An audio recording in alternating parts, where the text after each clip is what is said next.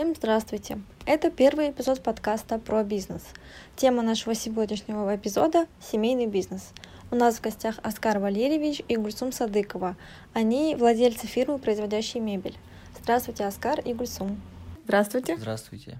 Для начала, пожалуйста, расскажите про свое дело. С кем вы ведете этот бизнес, кто предложил начать ваше дело, из чего вообще в целом все начиналось? У нас э, ИП, который занимается производством корпусной мебели. Мы работаем вместе с супругой.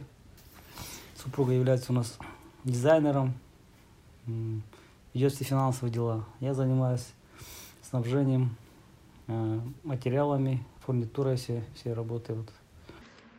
Начали мы 7 лет назад. Тогда каждый из нас работал в разных сферах. И мы давно думали о создании своего дела. Почему выбрали именно мебельную фирму? А, мой брат начал в тот же год бизнес по производству мягкой мебели. А нам посоветовал начать корпусную. Э, мы прислушались к этому, решили попробовать, арендовали помещение, купили первый станок, а, нашли мебельщиков, э, ну и начали работать. Мы всегда думали, если начинать, то начинать общее дело. Нам казалось, будет легче сработаться с друг другом. Так и начался наш семейный бизнес. Каковы, на ваш взгляд, плюсы и минусы семейного бизнеса? Ну, самый главный плюс семейного бизнеса это в том, что все заработанные средства уходят в бюджет семьи.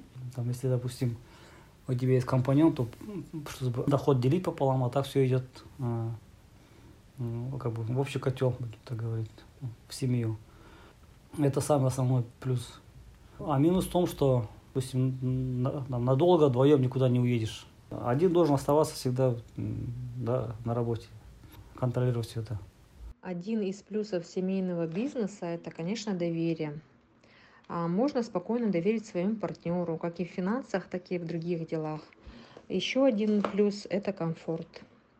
А, в семье уже существует условное обозначение, где каждый знает свои способности, достоинства, сильные стороны, ну и так далее. Это нам дает преимущество в работе, то есть мы уже изначально знали, кому какую работу лучше выполнять. А из минусов то, что о работе говоришь везде и всегда.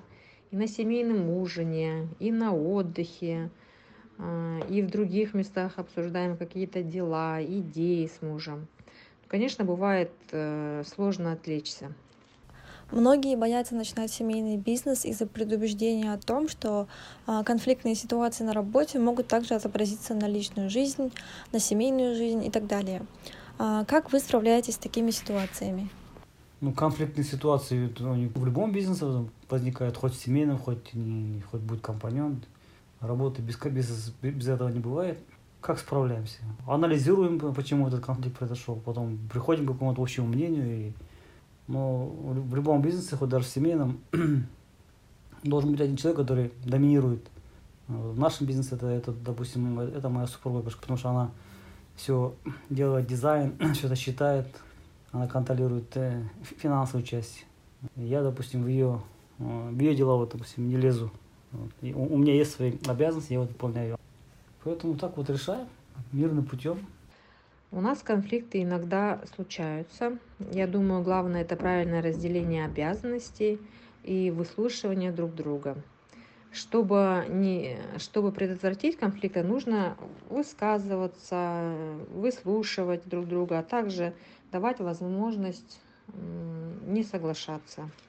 Хотели бы вы, чтобы ваши дети продолжили ваш семейный бизнес?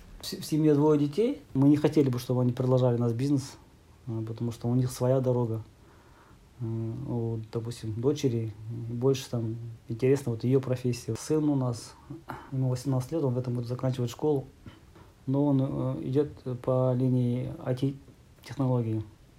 Они хотят идти каждой своей дорогой. Мы на этом не настаиваем, чтобы они вот там именно шли вот там, переняли у нас вот это. Есть ли у вас какие-нибудь советы для людей, которые ведут или хотят начать семейный бизнес? Думаю, первый совет – это правильная коммуникация. Нужно сделать так, чтобы регулярное общение стало частью вашего семейного бизнеса. Также важно составлять планы на будущее, на расширение бизнеса, строить долгосрочную перспективу. И могу э, дать еще один совет.